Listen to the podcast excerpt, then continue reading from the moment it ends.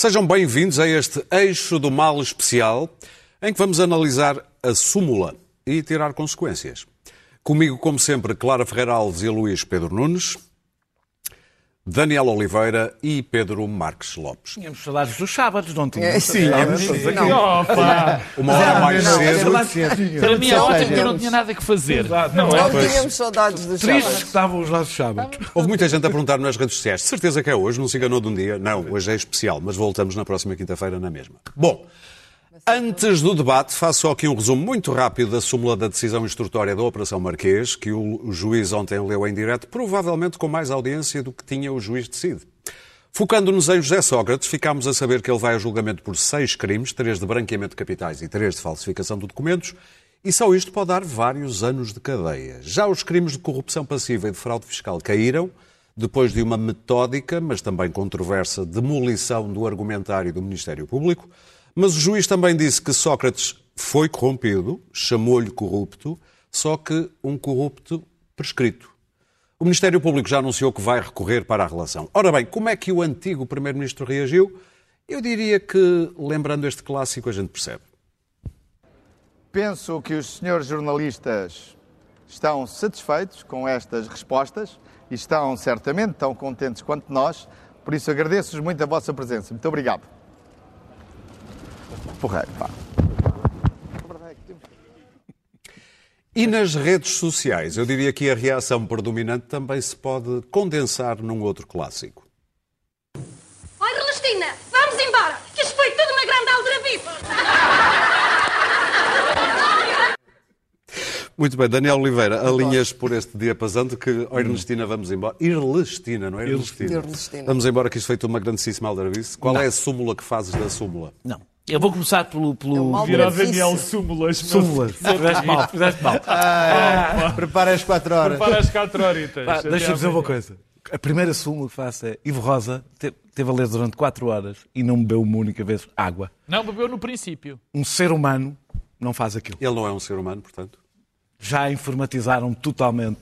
Já tomou vacina, tem o 5G, qualquer coisa dessas. Não, mas tenho Não uma notícia para ti. Cavaco Silva, ao que consta nos conselhos de- do Conselho.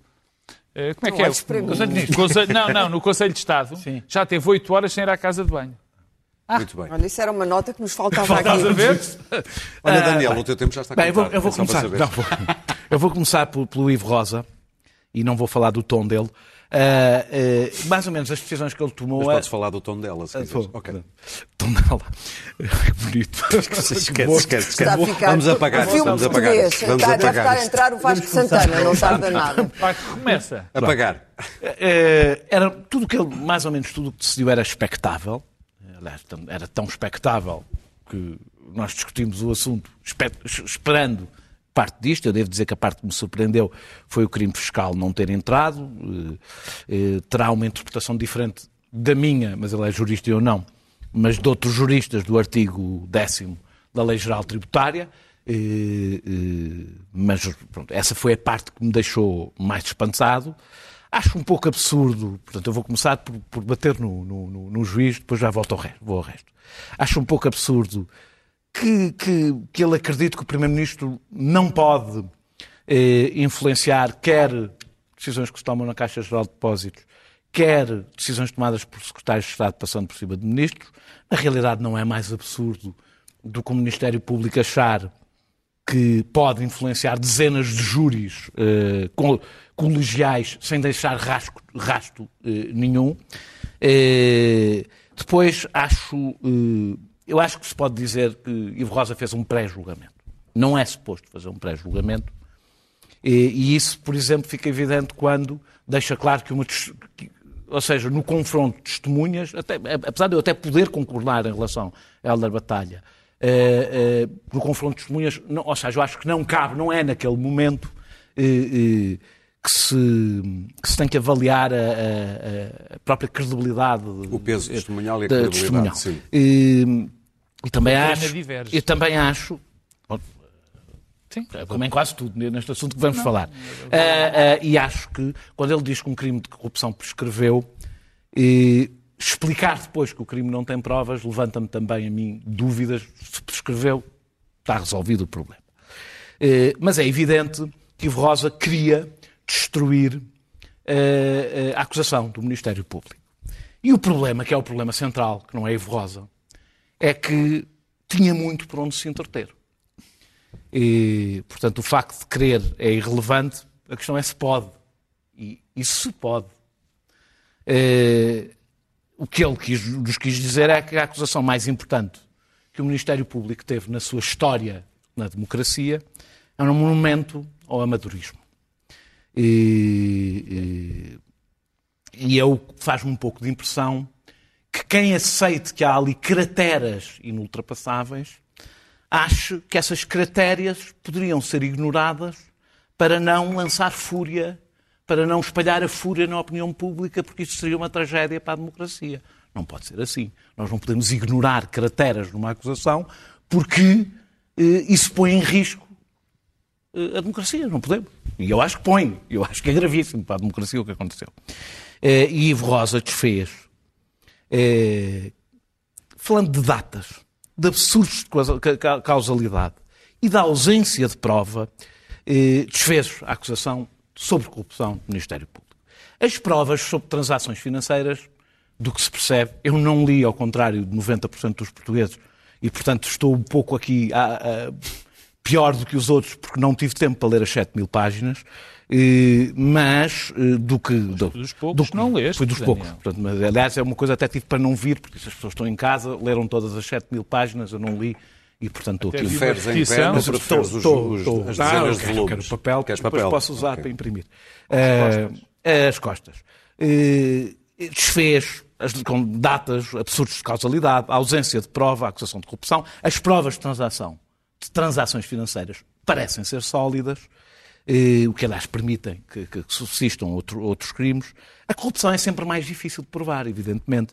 Ela depende bastante de prova indireta.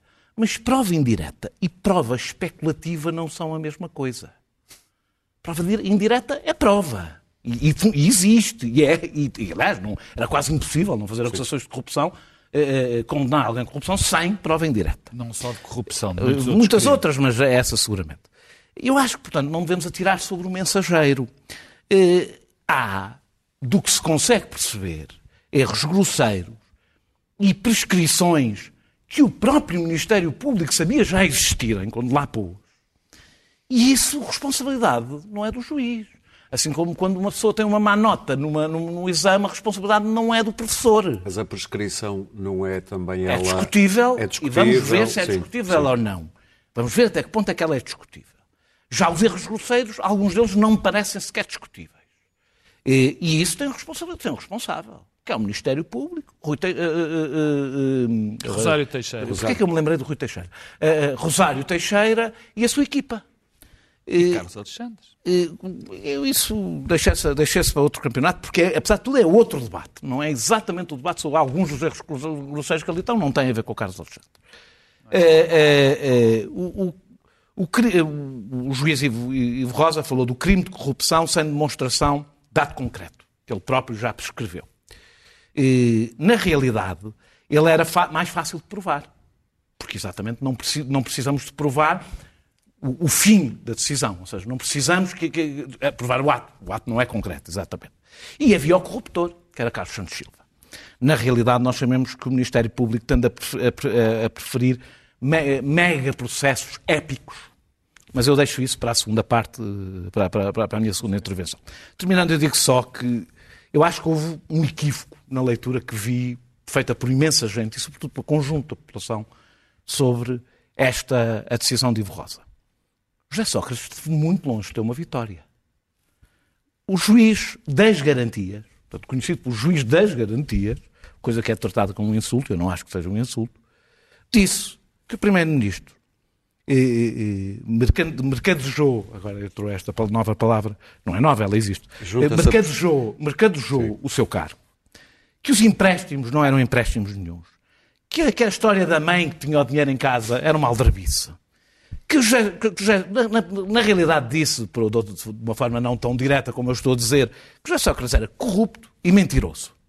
Eh, manteve o branqueamento de capitais, manteve a falsificação de documentos E há o recurso que eu já percebi, a autonomização dos processos pode levantar problemas em relação ao recurso. Eu termino mesmo.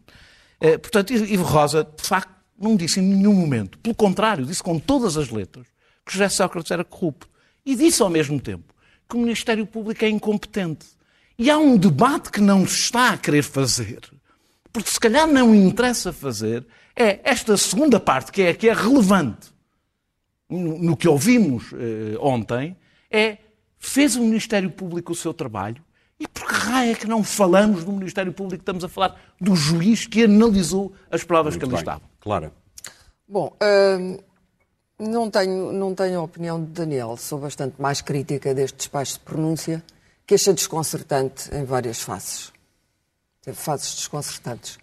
Na forma, pelo tom adotado, que era nitidamente um tom hum, de acusação em relação à acusação. Não é muito habitual, quer dizer, nem devia ser. É, parece que é habitual em alguns despachos de pronúncia em Portugal, mas não deve ser. A equidistância aqui é essencial. Tem que haver equidistância. Ali o que houve foi um- uma desmontagem completa ah, ah, do trabalho do Ministério Público. E eh, adjetivada com adjetivos estranhos, como delirante, fantasia, não sei, não é adequado num despacho de pronúncia e não é Por acaso não necessário. era bem- o- fantasia necessário. não era bem Não é necessário e não deve ser usado como expediente. eh, penso que o Ivo Rosa quis eh, autojustificar, porque ele sabia que isto era, obviamente, que isto era uma decisão impopular. Eh, As prescrições em série também me surpreenderam. Vamos lá ver. Eh, É certo que- que Sócrates acabou com um- alguns crimes, mas comparado com os 20 e tal crimes de que ele era acusado, isto não é nada. 31. Eh, 31.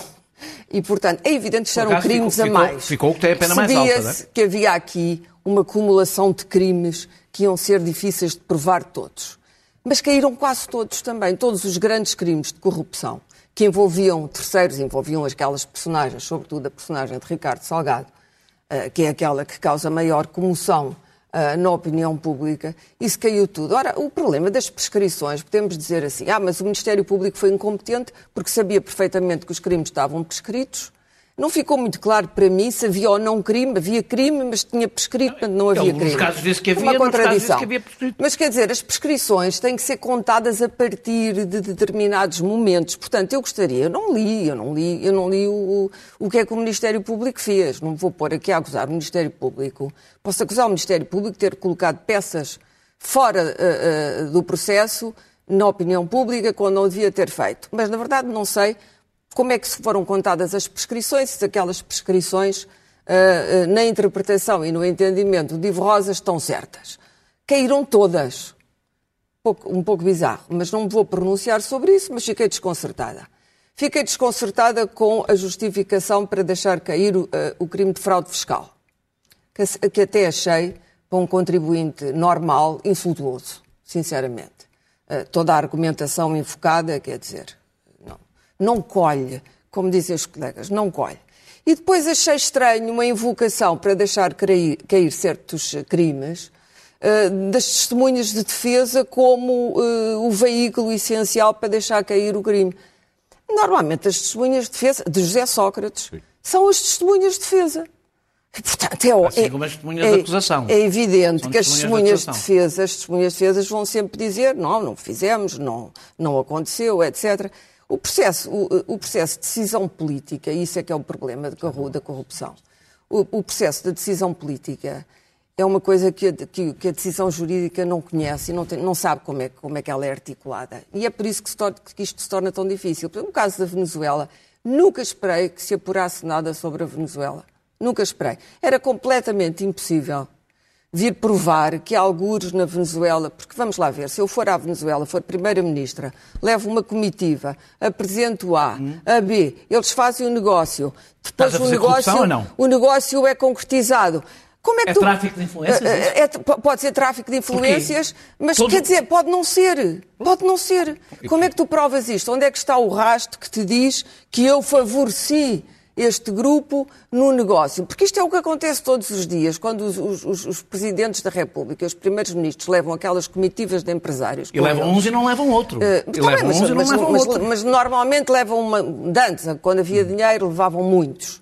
E eram esses- esses- essas comitivas iam para poderem fazer negócio com empresas ou instituições nacionais. Eu fui em algumas dessas comitivas, uma vez como negócios, convidada. Não, fi- não, por acaso fiz, com um banco, não, pois, com- eu estava, era, era diretora da Casa Fernando Pessoa e consegui que um banco, um grande banco turco, financiasse, fui numa, numa viagem Jorge- do presidente Jorge Sampaio, financiasse uma grande exposição do, do, do- do Fernando Pessoa eh, em, em Istambul. E, portanto, eu não beneficiei nem direta nem diretamente de nada, mas a verdade A é que é isto, vale é coisa, isto que não é? acontece. Mas havia ali outros, houve ali outros momentos, por exemplo, no caso, no caso do TGV, que eu achei, achei a, a argumentação fraca e, e- e também não achei que tivesse escolhido. Enfim, quando aquilo chegou ao fim, Percebes- é evidente, que, é, evidente, é evidente que Ivo Rosa tem perfeita consciência de que, da personagem que é José Sócrates. Tem que ter, não é? E, portanto, eh, eh, a corrupção está lá, mas o branqueamento de capitais e a, fal- a falsificação de documentos é uma coisa eh, menor. E o branqueamento de capitais não é nada comparado com aquilo que era o, o o grande crime, que era a corrupção de José Sócrates pelo banqueiro eh, Ricardo Salgado. Depois, eh, eh, claro. quer dizer, isso posso falar na segunda parte, mas a cereja no bolo de tudo isto, e houve um grande silêncio, quer dizer, percebeu-se que houve uma grande surpresa. Eu ainda gostava de saber como é que foram contadas as prescrições. Houve uma grande surpresa e houve um grande silêncio, até mediático. Ouvi aqui comentadores na SIC a meterem os pés pelas mãos. O judiciário tinha que dar uma aula, não tinha bem ouvido a parte final. o, o que é cómico, não é? E até Ana Gomes estava um pouco, menos Ana Gomes, estava pouco combativa. Ou seja, isto criou, hum, criou aqui não uma suspeição sobre a justiça, mas criou o sentimento de que há uma impunidade, como anda aí a circular, uma impunidade de grupo, e isso é muito perigoso, são as consequências políticas, e que, portanto, que José Sócrates saiu disto com relativa facilidade. E mais, Ele não saiu disto. o próprio. Bom, mas saiu. Saiu, Ah, não saiu, Saiu então. porque, vamos lá ver, isto agora vai para a relação, está toda a gente à espera que a relação seja o Cristo Redentor. A relação só vai ver a matéria de direito, não vai ver a matéria de Aleluia! facto. E, portanto, na matéria de facto, acabou. O que não ficou provado, não ficou provado. Portanto, essa esperança no Tribunal da Relação não faz assim tanto sentido, porque a relação não vai reapreciar a matéria de facto. Deixa-me só terminar. E, portanto, o que pode acontecer Vai é o chamado truque, truque do Al Capone. O Al Capone acabou preso, eh, eh, Fraude acabou fiscal. apanhado por um fraude fiscal, evasão fiscal. Evasão. Um delito menor e depois apanhou uma pena violenta, justamente, ou, ou o caso O.J. Simpson, daquele foi ilibado, foi... foi eh, eh, Criminalmente, mas E depois, depois- quando foi apanhado numa arruaça dentro de um casino, apanhou uma pena de Mas tu prisão a sério. que o Ministério Público tinha tido um crime de corrupção por onde, Mas, por não, onde mas tu poderia ter repararás pegado. E não que esta fulanização da justiça, que é disto que se trata, é aí, perigosíssima e intolerável e que isto não pode ser assim. Muito Já bem. lá iremos. Luís, espera aí, espera aí. Tenho aqui uma surpresa para ti. Luís Pedro Nunes. Mau. O passado volta sempre a nos morder os calcanhares. Vejamos o Luís Pedro Nunes aqui no Eixo do Mal em 2010 sobre Sócrates. Ai. Ei. Portugal atingiu os 11% de desemprego e o, e o Sócrates vem dizer assim: aquela revisão constitucional é uma tragédia para o país. É pá, meu amigo, vai manipular a verdade o outro lado. Ninguém tem paciência para uma coisa destas. É pá, eu vejo o homem ficar com urticária porque é assim, ah, é tão resiliente, ah, é tão combativo. Agora sim tens a palavra, Luís Pedro, depois deste Ele hoje está momento. muito mais um senador do que O naquela, meu, o meu altura. amor por Sócrates sempre foi ah, público. Isto era E notório. quando? 2010. Dez. era Primeiro-Ministro. Ele. Bom, e chegou ao fim, Sócrates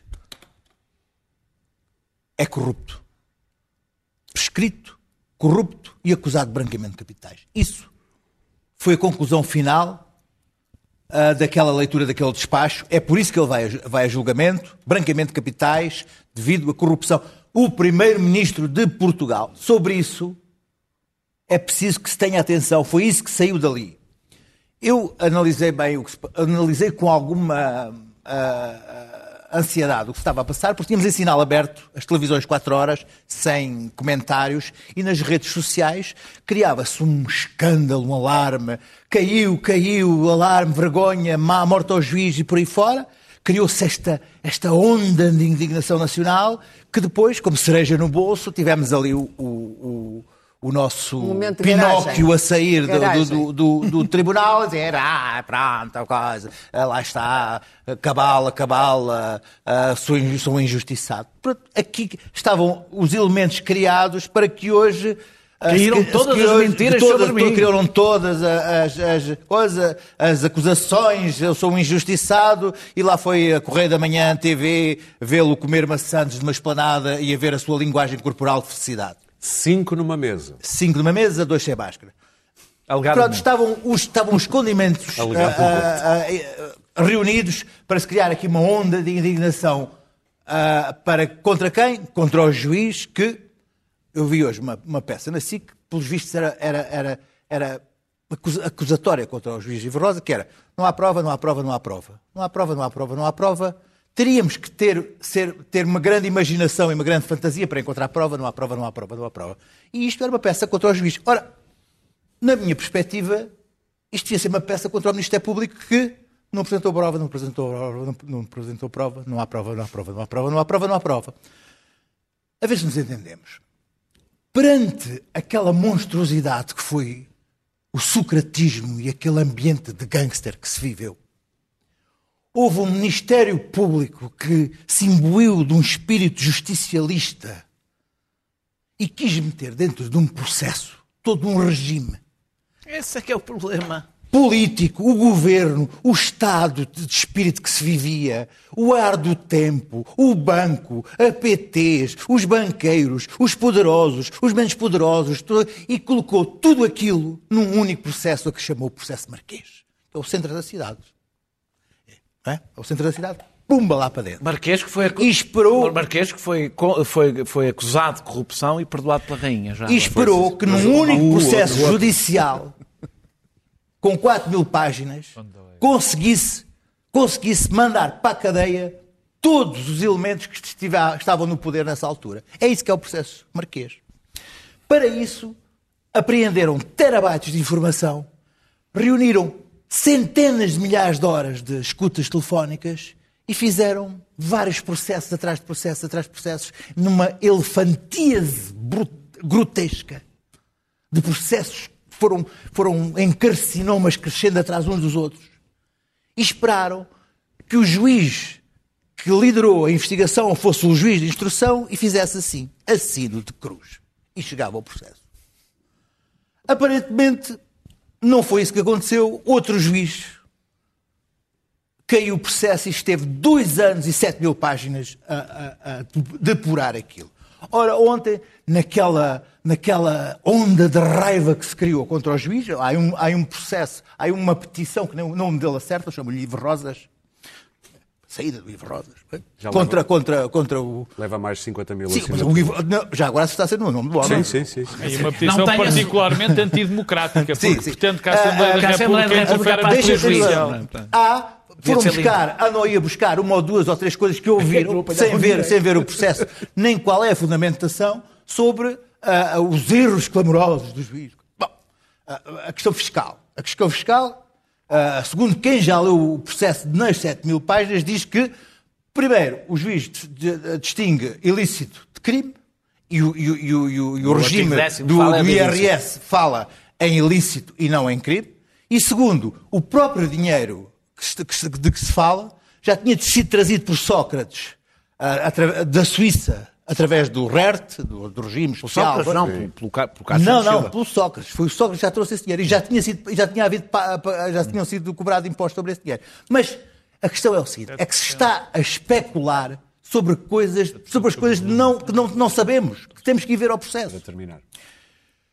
Para terminar, parece-me um pouco ah, ah, precoce estar a, a- a- a- a tentar destruir o trabalho do homem. Vamos ver. Eu acho que esta primeira onda vai ser uma onda mesmo de tentar acabar com o juiz. E- Eu quero violentamente que José Sócrates seja ah, julgado e condenado. É, é, é aquilo que eu mais desejo. Há muitos anos. Mas também, há muitos anos. Mas também não consigo perceber que alguém ache que chamar a um juiz, o juiz dos direitos e garantias, seja a maior das ofensas que se pode dizer a um homem. É preciso isto ter muito, é preciso isto Calma, ter, ser calma, muito perverso. calma, calma. Facto. E tenho a certeza ou a expectativa que se perceba que esta coisa do, do- do processo de Marquês é que tem que ser vista como foi feita.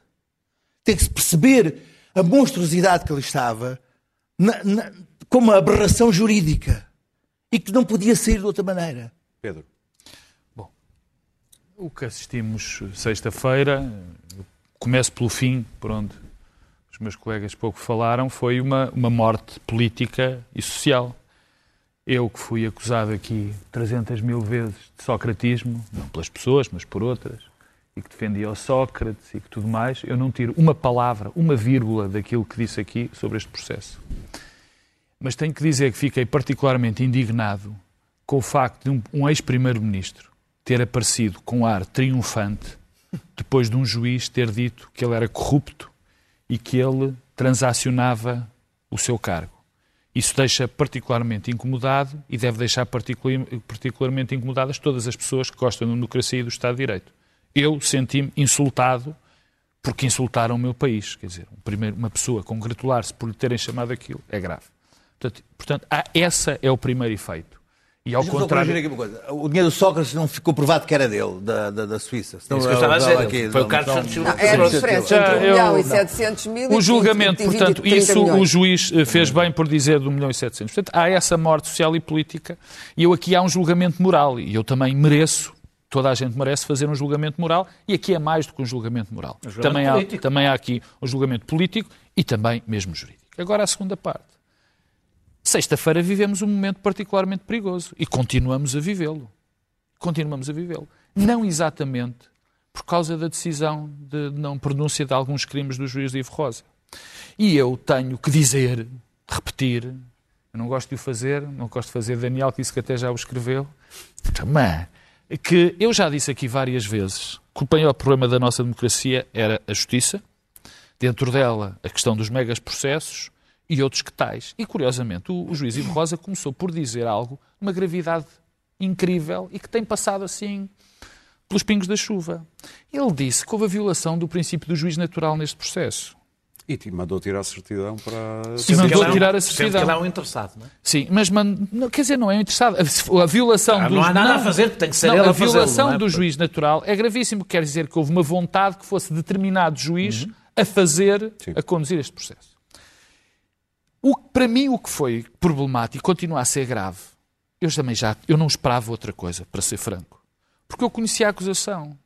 E o que disse o juiz Ivo Rosa vai de encontro ao que eu pensava e de que muita gente pensava.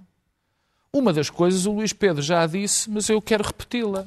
Não houve vontade nenhuma de julgar Sócrates e Ricardo Salgado. Quis-se julgar o regime. É para isso que servem os megaprocessos. Aliás, quinta-feira estávamos aqui, eu estava a dizer mal dos megaprocessos, e sexta-feira, sem saber, apareceu a manchete a dizer que se ia acabar com os megaprocessos. E foi o que este processo quis ver fazer. E depois há aqui um rosário de incompetência no Ministério Para Público. além do Teixeira. Ah, Olha, não, não, não era piada. Uma incompetência brutal, porque quer dizer, nós continuamos sem saber de onde é que veio aquele dinheiro todo. Como é que aquele dinheiro todo era, era, era, era, era, era, era utilizado, de onde é que aquele veio. E o Ministério Público teve todas as possibilidades de investigar, teve anos para investigar, julgou, juntou equipas enormes, teve acesso a escutas por tudo. Dizia o Luís Pedro a semana quinta-feira que havia perdia-se quase dois anos a ouvir as Era escutas ouvir todas. sem parar, sem dormir. portanto- Dois anos e meio.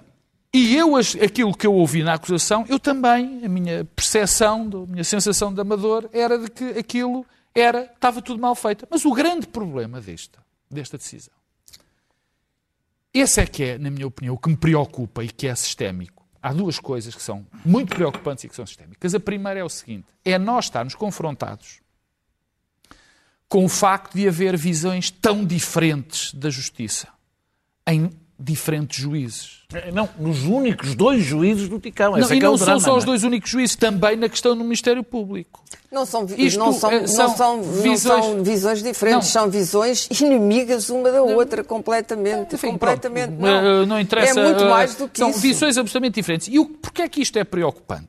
É muito Porque mais há um que diferente. princípio básico, esse- há um princípio dentro do princípio da segurança jurídica, é de nós temos um mínimo de previsibilidade quando somos acusados ou quando vamos a tribunal, ou seja o que for. Quer dizer, o facto de eu me calhar o juiz A ou o juiz B não pode ser um indiciador de que, eh, de que isto vai para um lado ou vai para o outro. Esse é o primeiro É, problema é sempre um sistémico. bocadinho, não é? Isso Não, acontece não, em todo não, lado. Mas não, ó, a questão ó, é ó, ser uma coisa Daniel, tão não pode ser- contrastada, claro, não é? Mas foi isso que eu disse, não pode ser uma coisa tão radical. A segunda, É por isso que os jurados dão muito a segunda jeito. os jurados é um péssimo sistema. Não, não é. Péssimo Não é. sistema. Não é. Péssimo. Olha, processos, eu vou-te não é. dizer o que é que é o processo dos jurados. Era o segundo ponto que eu é. ia, era o segundo ponto que eu ia abordar. É que o que nós estamos a viver hoje é o processo dos jurados. Não, não é. O que estamos a viver hoje é o seguinte: o que estamos a viver é, de repente, a opinião pública acha que o facto de ela achar que aquele homem é culpado faz com que o juiz Ivo Rosa, que é um juiz competente com a sua ideia, seja uma espécie de um bandido, porque não acusou, não seguiu a acusação do Ministério Público. E, portanto, estamos todos convencidos há 10 milhões de especialistas em Portugal, 10 milhões de pessoas que leram o processo, 10 milhões que conhecem aquilo como ninguém, que acham que justiça é o que a maioria das pessoas. Eu tenho uma novidade para essas pessoas. A justiça não é o que a maioria das pessoas pensa, nem 90%, nem 98%. Até podem ser 99%. Até podem ser 99,999. É o que diz a lei. E também acho verdadeiramente chocante que essas mesmas pessoas, esta já turba, até que já fizeram esta petição, que é uma petição basicamente que se constitui como uma espécie de golpe de Estado, se aquilo fosse em frente. Ou seja, pedir à Assembleia da República para afastar um juiz é, Aí é que nunca mais se apanhava um corrupto entrar, político. é entrar no princípio da separação de poderes. Quer dizer, basicamente, um juiz que não decidia como a maior parte das pessoas acha, pronto, era afastado e não, nem havia separação de poderes. A justiça não é isso. Para terminar, a justiça não é isso. A justiça não é o resultado de um conjunto de opiniões, nem de comentadores que conhecem tanto do processo penal como qualquer outra pessoa. E, portanto, acho que, tem- acho que estamos a. O perigo de tudo isto.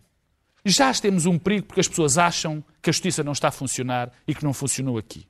Se nós ainda deitamos mais achas para a fogueira e dizemos que há juízes que estão, enfim, no fundo, a colaborar nisto, estamos montados num sítio muito, muito interessante. Vamos olhar para eventuais consequências, estilhaços disto. Claro, imaginas, por exemplo, na Assembleia da República serem aprovadas leis de combate à corrupção que, por exemplo, prevejam o, o enriquecimento ilícito.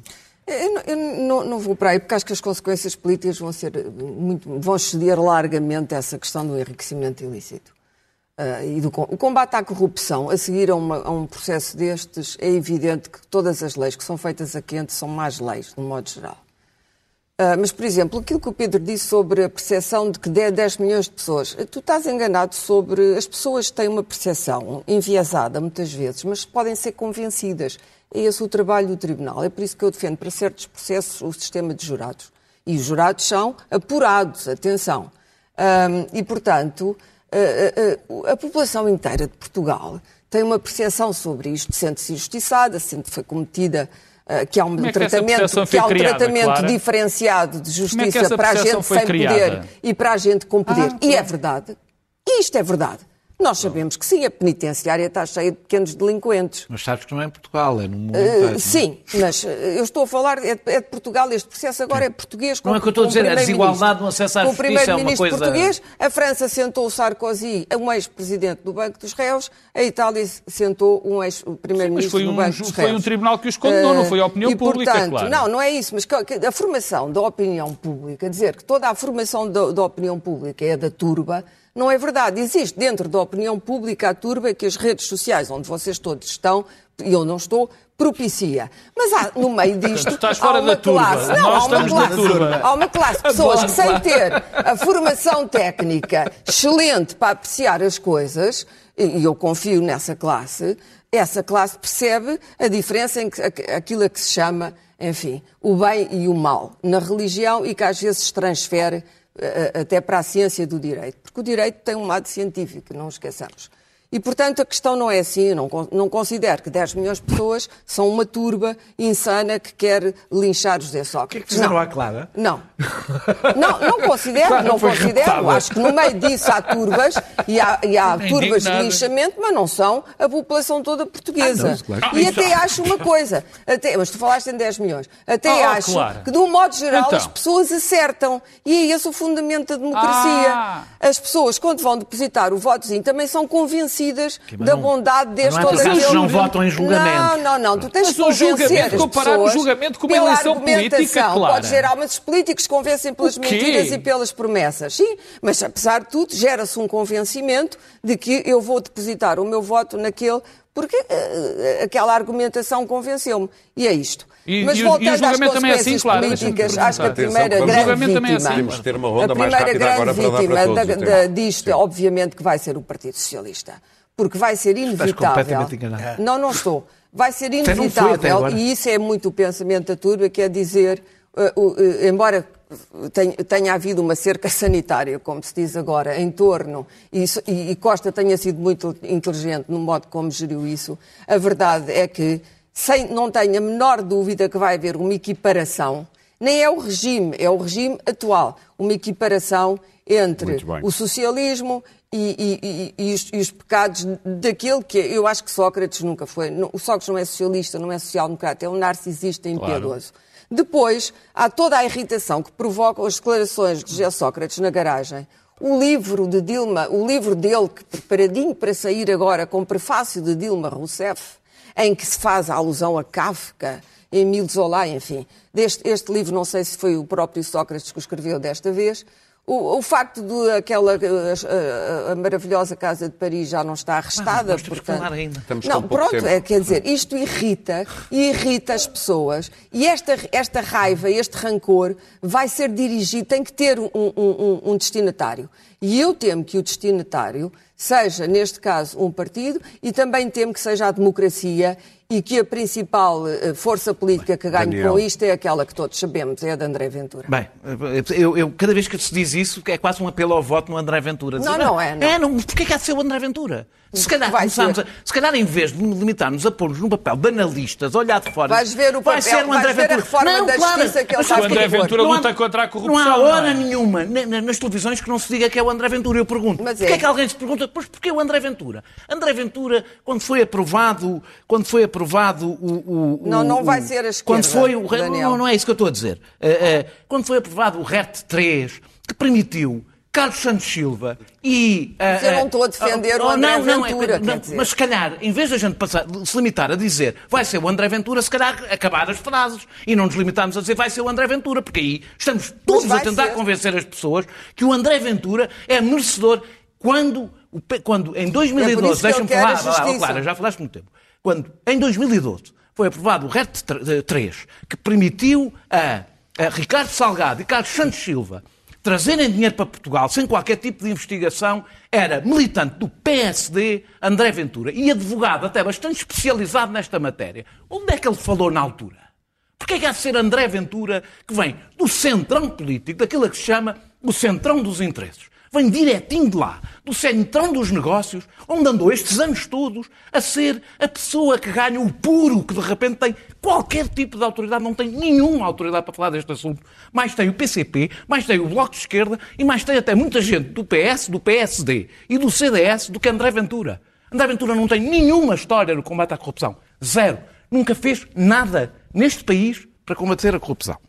Pronto, já falei da Posto, política. posto isto. Posto isto, eu espero que haja uma combater revolta. nada. Para- Eu, faço, eu espero que haja uma revolta. combater Não, para, nada. para combater os ciganos tem Ah. autoridade e para combater Ah, os bom, negros, tá bem. isso para isso tem autoridade. Ironia. Uh, não, não, tem autoridade, com certeza. ok, tem uma ok. história, tem uma história de racismo que lhe permite combater uh, outras etnias.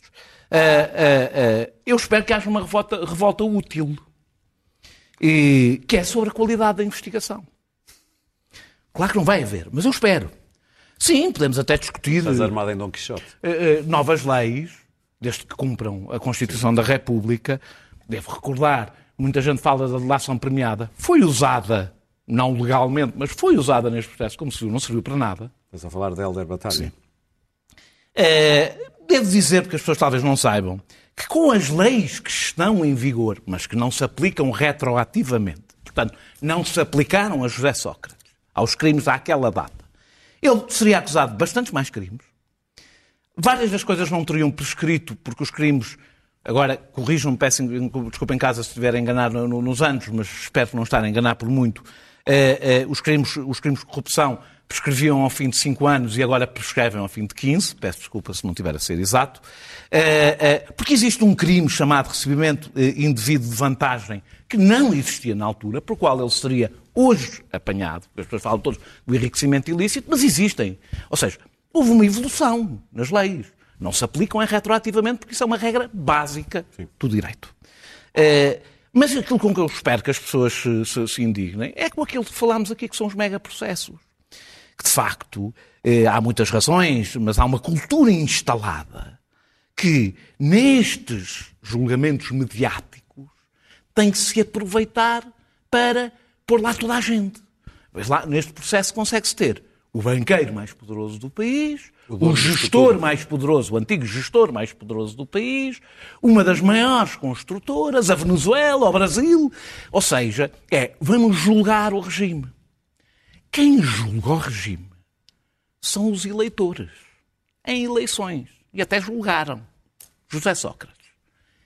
Os, os juízes e os tribunais julgam crimes.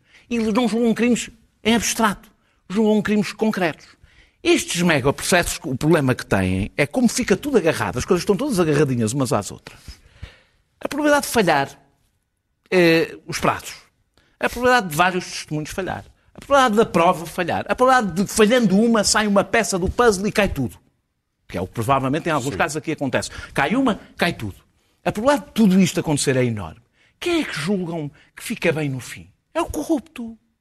O corrupto é o maior amante que existe dos megaprocessos. A probabilidade dele chegar ao fim e ganhar, como se tem aliás visto, é enorme. Portanto, quem acha estes, estes, estes megaprocessos são excelentes para quem quer o aplauso popular, julgando, estou a julgar o regime, e para uma indústria, e com isto termino, para uma indústria da indignação que existe hoje no mercado televisivo, que vive até financeiramente da indignação, que precisa disto, que torceu até ao fim para que José Sócrates não fosse acusado de um único crime.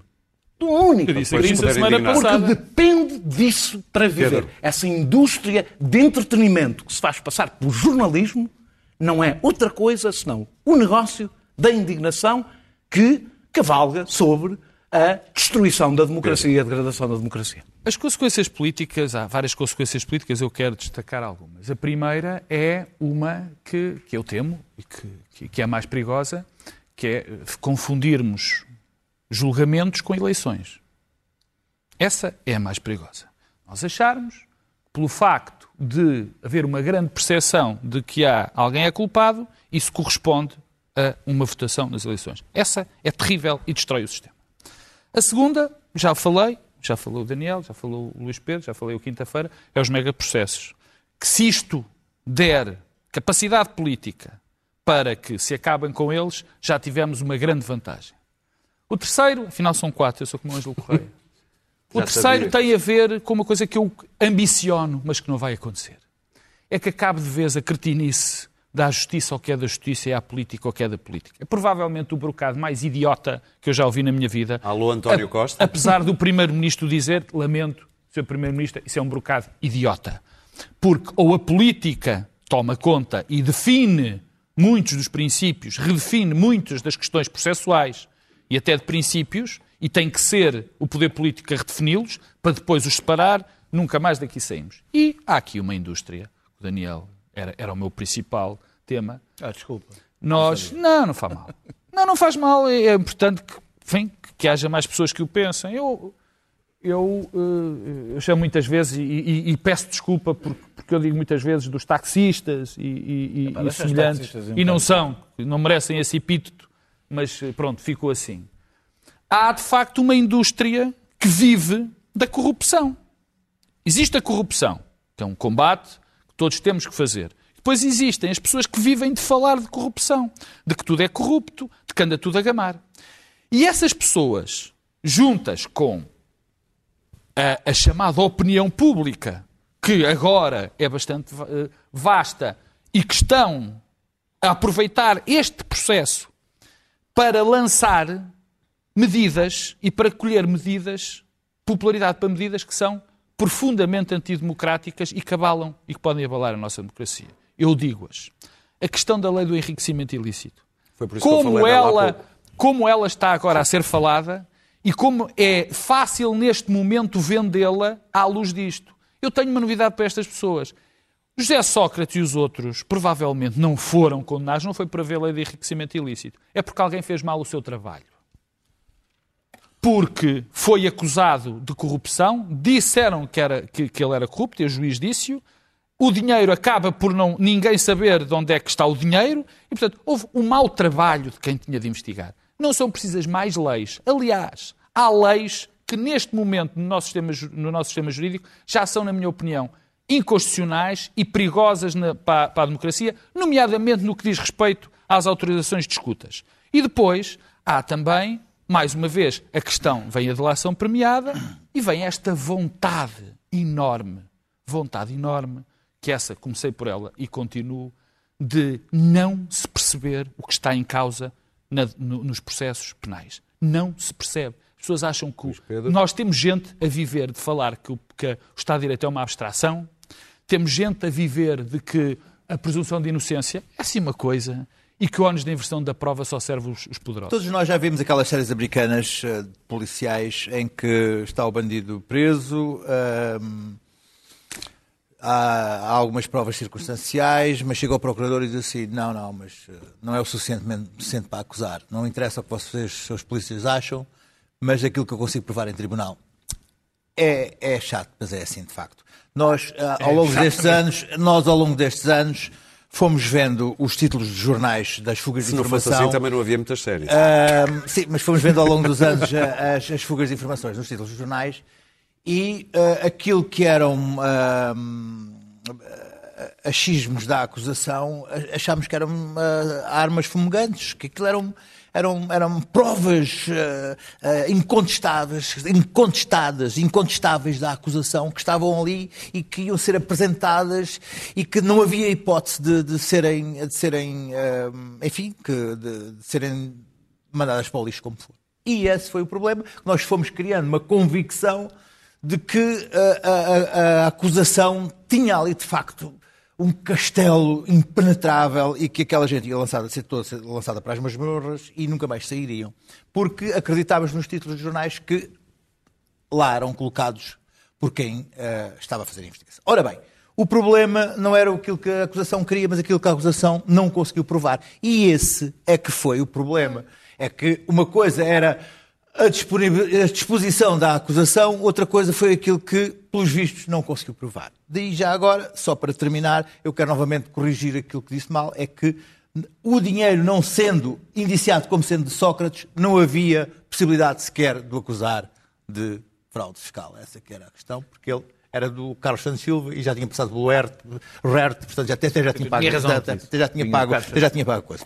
Posto isto, posto isto, eu acho que vamos todos acalmar um bocadinho e esperar ah, que o engenheiro tenha destino que eu lhe prevejo há uns anos. Boa noite e muito obrigado. E por E acaso não- eu acho que vai ter. E não esquecer, e não esquecer que há uma, prever, há uma entidade, há uma entidade que neste processo provado, tem. feito muito para a descredibilização da justiça, que é o grupo empresarial da Cofina, que está de parabéns porque vai continuar a poder fazer as suas Por campanhas acaso, de eu, ódio. neste caso, deixa-me dizer, acho que estás a ser um bocado injusto, porque foi uma coisa bastante democrática. Eu, por acaso, aí, acho que estás... Nunca pensei dizer isso, que estás a ser injusto com a cofina, mas eu acho que nesta matéria já todos aprenderam a lição, olham a lição, a má lição, e, portanto, a indústria do entretenimento, esta indústria de que eu falei, de, Sim, de está mais alargada. está muitíssimo alargada, já é um, já é um, já é um, um parque, como é que é, um parque temático, parque eólico. já é um parque temático. Já Não, é- eu queria só recordar, a propósito de megaprocessos, que as penas do face oculta foram particularmente penosas E foi muito rápido. E gravíssimas, E foram um bocado mas para um sucateiro. Sim, sim, não. E, e- e- e deixa-me dizer E o Vara, o Vara já está outra vez tenho, metido no lençol mas de deixa-me Vara. dizer que eu, por acaso, até tenho bastantes dúvidas das penas que foram aplicadas Pois, na eu também. Todos nós, Aí é, aqui tens. dissemos aqui muitas Mas, vezes. mas esse, esse, nenhum, ninguém ficou a debater o juiz. Nesse caso, ninguém ficou a, a- a debater o juiz. E esse é um dos problemas, é que eu acho que há um convite. Eh, eu consigo compreender que as pessoas estejam indignadas. eh, eu estou. Eu estou também. Eu estou. Eu também estou. Eu estou. Eu. Eu, lhes digo com uma firmeza estou. que não dizia, porque não podia dizer, porque não, não, não basta o cheiro, não basta, não parece. Hoje digo com uma firmeza que não tenho a menor dúvida, sobretudo, aliás, ao contrário de muita gente, sobretudo desde, o- desde sexta-feira, não tenho a menor dúvida, já não tinha, mas agora posso dizê-lo na televisão, é diferente, que José Sócrates é corrupto. Eu desde 2000. Portanto, Muito quer bem. que seja Vamos Esse ter que não é o ponto. Tu, tu falas muito do regime, o regime. A verdade é que eh, Sócrates, enquanto primeiro-ministro, tinha figuras que montaram ali um Muito regime e, e- e um, e um plano desculpa, de ocupação de poder. vamos ter que E, fechar. aliás, o, o, o, o Meus caros, vamos ter que fechar, infelizmente. O tempo esgotou-se. Oh, Clara, tu trazes agora para o fim do programa Está esse bem, mas tema. ia muito além, ia muito além da mera corrupção. Tinha jeito ao mais cedo. Bom, Foi curiosamente José Sócrates, quando era primeiro-ministro em 2009, acho eu, se não me falha a memória, que inaugurou o campus da Justiça. E na altura disse isto. A ideia de campos de justiça ou cidade judiciária é uma ideia com a qual convivo na retórica política há mais de 10, 15 anos. E mais três em cima e mais os que vierem aí. Querias dizer alguma coisa, Daniel? Não, não, não, não. Então até quinta-feira voltamos ao nosso horário normal às 11 da noite. Bom fim de semana.